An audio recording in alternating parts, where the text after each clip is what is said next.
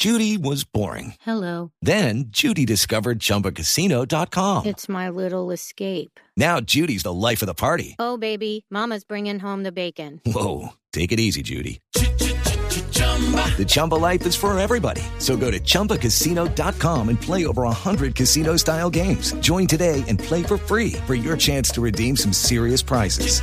chumba ChumbaCasino.com. No purchase necessary. Void where prohibited by law. 18 plus terms and conditions apply. See website for details.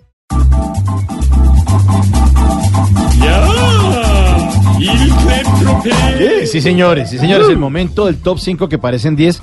Les tengo cosas que siempre hay en la casa de la abuelita. Siempre hay una foto en blanco y negro donde sale toda la familia en la que la tía más joven tiene pinta a Yeye a gogo. Dice, ay, a mi ¿Cuál tía era, sí, mi tía era como medio rock and rollera de minifalda. Ah, de véala. Capul, Ah, sí. venga le digo, de Capul, Arlequín y minifalda. Eso, eso. Y con unas piernotas que uno dice, uy, Uy. ¿la niña esas piernotas? A mi tía. Uy, a gogo. mm. Sí.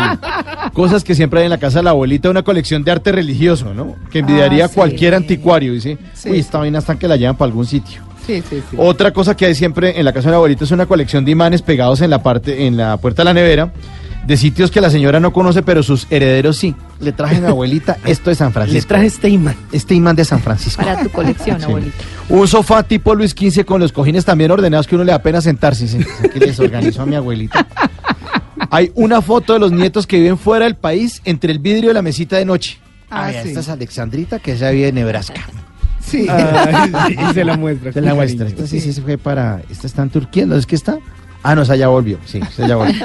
bueno, hay un despertador de cuerda. Es despertador porque ni siquiera lo deja dormir a uno.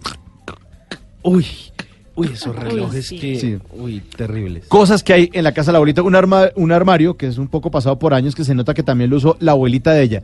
Uno dice, esto es como de 1850 más o menos. Sí. Siempre en la casa de la abuelita hay una agenda con teléfonos de médicos especialistas que envidiaría cualquier empresa promotora de salud. Increíble. Siempre hay un equipo de sonido muy bonito que se lo regalaron a la abuelita el Día de la Madre del 2011 y que lo ha aprendido tres veces, porque no sabe ni cómo funciona.